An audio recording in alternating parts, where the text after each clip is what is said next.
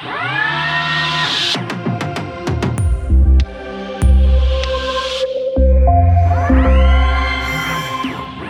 everybody, and welcome to a new episode of Witron's Logistics podcast. My name is Robert Weber, and it's a pleasure to talk to Helmut Prieschenk. Welcome back. Good morning. You were in the USA for a few days. What are the developments on the North American market? The interesting point for us is that uh, uh, in US uh, and Canada, we see the topic sustainability as a really coming initiative. This was a topic uh, we discussed with uh, several customers uh, the last couple of weeks and months, and that is a very overwhelming topic. What what role do the topics sustainability, energy efficiency, CO2 neutral logistics play in the US and Canada? What they are doing in the moment? I think the interesting topic is that they don't only think about sustainability, they go further. They're really thinking about regeneration. Is it different to, to Europe, do you think? I think so. They, they passed a little bit the point of uh, it's not enough anymore to save energy. They are really emphasizing the topic we need to give back. And this is something uh, which is a little bit more than we see here. On the other hand, we need to be realistic. In North America, they are more enthusiastic about things. And uh, I think in Europe, we are executing uh, things things in a sustainable way. Uh, and so I think it's a uh, good combination. Uh, absolutely. And, and, this is the good thing. In general, it's great that this topic is finally on the table. What do they do there with this regeneration? What does it mean? It means that they are really playing the whole uh, system and the different hierarchies of a system. Uh, they uh, not only think about how can I save energy, uh, they think about uh, how can I, for example, utilize existing assets uh, instead of building a greenfield, instead of looking for a new plot. they verifying what existing assets do I have? Can I sweat these assets? Can I reuse these assets and these buildings and this property for future uh, infrastructure? And that is really uh, something with uh, huge momentum right now. From a Witron point of view, are brownfield project wanted projects by Witron? Absolutely. But this changed, right? It's more complicated, and this is great for us. Yeah. We really like the uh, the challenge, and uh, I really mean it. This is a topic which is, on the one hand, a market need. On the other hand, we already realized from our whole OPM fleet, we realized around about 30 to 40 projects or percent, if you want, from 100 projects with brownfields. Uh, so uh, uh, this is uh, something where we have experience, and it makes sense. Is it more complicated? Absolutely yes, but these things are doable doable. For example, we have to verify the asset or the building in terms of the floor, in terms of uh, the height, in terms of uh, is it, for example, a freezer? If you have a freezer who was cold for 30 years, then you, you want to be a little bit careful when you're warming up this building, but it's doable. So, yeah, uh, challenges, absolutely. Uh, uh, is it uh, something we are looking forward? Yes. What else do they do? Technically, from the organization point, what are the, the main parts they, they go into action, your customers? Yeah, and, and, and, here we're not talking only about North America, so this is for the whole customer group. They are really thinking about the whole supply chain and uh, they they try to verify when we have a problem in terms of environment. Let's make this problem to everybody's problem, right? So, uh, for example, if we try to handle a slip sheet in a DC, and before we think about is it the intelligent way to handle the slip sheet, we need to think about do we need this slip sheet anyway? Why is the producer using this slip sheet? Is it a, a paper? Is it a plastic? Is it reusable, etc., etc. So we need to make sure that we're not only jumping on solving the individual problem, but try to heal this with the begin in mind. Mm -hmm. How looks a warehouse in the future? Is it a warehouse CO2 neutral? Is it a warehouse that doesn't work on high power the whole time? What is the warehouse of the future? What is the, the process of the future? The warehouse of the future is the network. And, and, this is the, the interesting thing. My personal opinion is that in the future, we are not prisoner of the moment anymore in terms of what happens in the warehouse? In the future, we will run networks. And a network mean uh, from the supplier, transport to the DC, from the DC to the regional DC, from the regional DC to the store or to the end consumer. And the whole uh, holistic network is then the thing, right? And therefore, uh, uh, in the future, I think they will think about end to end in the horizontal way, and they will think about the end to end in the vertical way. Vertical means that I have to think about the components logic and physical. I have to think about the PLC, the IT, the system, the building, and then uh, the DC. And when I have all these dimensions, all these knots in, a, in the network, then I have a good chance uh, to solve this problem on the right position and not just do afterwards a fixing problem. I don't want to do an error correction. I want to avoid the error. Are you able to handle the supply chain dots? Together with the customer, yes. I think we need our place. We know where we are. And we are a, a, system integrator and a partner when it comes to warehouse integration, design, and operating a warehouse. But we need certainly the support from the customers when it comes to how do you purchasing your uh, products, right? When it uh, comes to the question, can we run the supply chain on a lower level? Because maybe we pump way too much product to the supply chain. If we would be more smarter and more precise to pump uh, the product to the supply chain, then maybe uh, we can run the whole machine on a lower level. Smarter warehouses, smaller trucks, maybe we have a higher frequency to the stores, but maybe we have no backroom anymore. At the moment, every store got a backroom. Do we need really a backroom? If we can do it smarter, if we maybe handle the, the paradigm of a stock out yeah. more wide. Everybody's afraid of that. Absolutely. Uh, uh, but, but if we say, well, maybe a stock out happens here and then, and when we are not so afraid from this, then maybe we don't need the backroom anymore. We can precisely support and replenish the store. Uh, and that would mean that we take inventory out. It would be not so good for the Tafel uh, because they are living from the food waste. Uh, but uh, and I love these things, and Witron is uh, delivering a lot of products to the Tafel to support poor people. It's, it's, oh, oh, Tafel is compared to in USA. What can we compare? Food bank. Uh, food bank, yeah. Uh, and uh, th this is something going back to the point uh, in that moment where we are where we can solve the one or the other paradigm, which is across the industry. Then we could maybe run the whole thing on a different level. And for example, when we are not running the weekly profile and the season profile and the Thanksgiving and all these things, when we do this more balanced, then we don't need these average peak and running and braking, etc. And that would help uh, the whole ecosystem. But is this a Helmut Prieschenk vision or is it a customer's vision? Well, uh, this is something we hear from all customers we are talking to over the period of time. Th this is what we are getting, and uh, uh, sometimes, as you know, we try to listen. Not doesn't work every day, but uh, sometimes it works great. And uh, this is the feedback what we are getting from the market that uh, when we try to be prisoner of the moment and single individual problem, uh, then we will never have on the whole ecosystem a big impact. And do they want to invest in this? They want to spend money in this topic?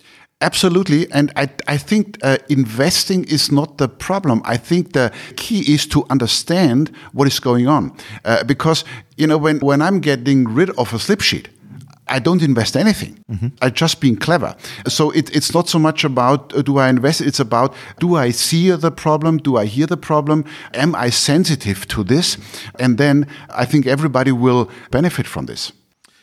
You mentioned analyzing the processes in the warehouse is a big topic. In my opinion, the first thing is to put photovoltaics on the roof, or I'm wrong. Photovoltaics just one piece of the game, and you, you want to use the sun, right? But you want to also use the wind, and you want to use the temperature in the, in, in the ground.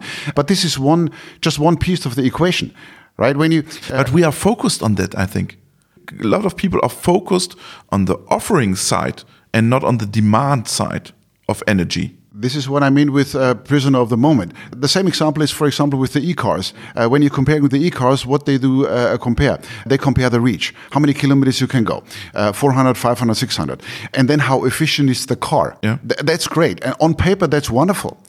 But we cannot ignore how you are driving this thing, right? When you are driving like, uh, what is it, Walter Röhrl or Emerson Fittipaldi, uh, you have a great uh, PowerPoint uh, with your reach. It doesn't help uh, because you will suck out this thing really easy. Uh, the next level is then above how you're driving this. Uh, the next level is which way you go. And if you're going the wrong way around the city, then you can have a great car with a great reach. You're driving easy, cool, but you're going the wrong way. And this is what we uh, what we hear from the customer. If you don't see this holistic, yes, you can have silo optimization. Then you have your great photovoltaic on the on the on the roof, optimizing drives and stuff. And and or, or you you have a nice drive with the E, IE, whatever four or so, and and you're looking you're looking strong, but you're losing uh, the whole game in a different part of the house. Mm -hmm. Is there a new generation of customers with a new mind on this topic? If you look back 20 years when when Witron was starting in the retail market? I don't think it's the new generation of customers. I think it's the whole understanding of what is happening out there, which impacts people. I'm struggling a little bit with this new generation thing. I heard the other day when it comes to the next employees, uh, the next generation, and you have higher, you know, challenges, and we have to focus on new generation. I think that's not okay because we have a lot of existing generation and a lot of old generation. I am old generation, and I, I mean this respectful. I think we have to be respectful to every generation, uh, whether it's young or new or Y or Z or whatever we are right now. And the same thing with companies. I think uh, the more important is what is the uh, the whole environment telling us and whether we are listening. The Earth told us now for quite a bit that uh, what we are doing is stupid. Since 40 years. Uh, absolutely. Uh, did we listen? No. We, we have wonderful, what is this? Pariser Klimaschutzabkommen. Th that's great. That's climate, great. Climate change agreement, yeah. Great paperwork. Great paperwork. Did it help? Not really. So we have a lot of you have windy. To pay for energy, I think. High prices, lower energy consumption. Yeah, at the end of the day, the, the money rules sometimes uh, things. But this is the context a little bit, uh, a little bit with the pandemic and all the environment where we're living in right now. Uh, but in general, what I want to say is the Earth talked to us uh, for a couple of decades. We we didn't really good listen. Mm -hmm. I, I, think that's a matter of fact. And uh, what I feel is that the people, and whether it's the next or the old or whatever generation, they're realizing this topic will not go away and we don't have a planet B. And uh, we have to fix this somehow. And uh, to think about maybe we can go to the moon or to the Mars. That's cool in the cinema, but let's come down to Earth. We need to solve the problem here. Do you think it's it's possible to solve this only with technical stuff, or do we need stricter rules? I think we need first and foremost uh, attitude. Uh, the attitude is the key. If the attitude is that we have to solve a problem and this will take another 40 years, then I think we're on the right way. If the attitude is not right, then we can have the greatest competence in the world. We will sit here uh, in the next 40 years, maybe not the two of us, uh, but other people, and we'll probably have a different point of view. Let's change the perspective from the from a customer point of view to to Witron. What is Witron doing in Germany in Parkstein on the topic sustainability? Three facts. Yeah, uh, three facts. I think I want to talk to people first. We want to we want to handle uh, and deal with our people, and whether it's Witron, whether it's uh, subcontractors and partners or customers, in a worthy way, respectful. I think this is the start of everything. In that moment, when you're listening to people, in that moment where you take care of their workspace, of healthy food, of a benefit package, I think this is the start of everything. The next topic is, I think, then uh, buildings uh, where we we talked about the solar. We talked about uh, that inside the buildings, uh, we are not going in the height, to make sure that uh, the community here uh, is okay. We are going down. So uh, we build, was it how high rise? It's a low rise, uh, where we are going 11 meters in the ground. Don't ask me what this costs, but it makes sense to make sure that we are not, uh, we are dealing carefully with the nature and the community.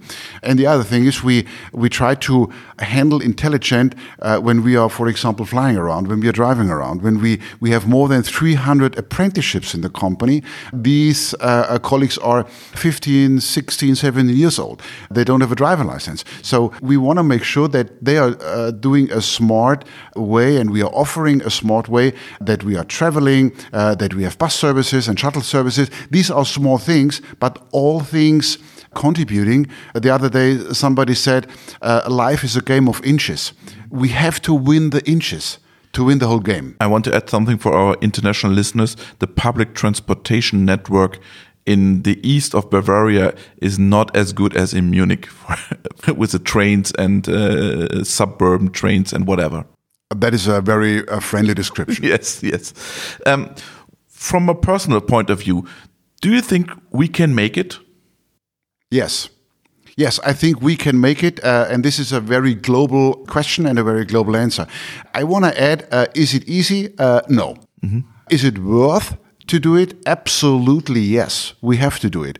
And again, we need the attitude on the one hand. On the other hand, we need to realize that this is a situation where everybody is involved we cannot say, okay, this is a supplier topic, or this is a retailer, or this is an end consumer. Everybody is involved, and everybody is contributing to the uh, success of this whole thing. When you started your, your job at Witron, do you ever thought about talking about sustainability of warehouses? Well, this was 30 years ago. And 30 years ago, uh, we talked about uh, which operating system we are using. Is the fastest. Uh, exactly uh, on our workstations. Is it VMS, uh, believe it or not, or RDB was it with digital back then, or is it Unix, etc.? These were the interesting topics. I think we are far beyond this, and we are talking about completely different things. And I think it's great that we're talking right now about people, about how respectful we can be with the nature, uh, because this industry is a great industry when we're talking food and food retail. We are serving with our systems more than 100 million people per day. And this is a great motivation. And this, uh, when you asked the question when I started with Witron, we more talked about we are building technical machines.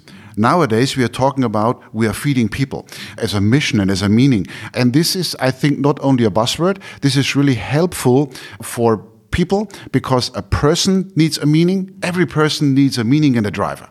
You, me, Udo, everybody needs one, and it's great for the for the whole business because this gives this whole uh, meaning, this whole uh, thing what we are doing uh, a meaning.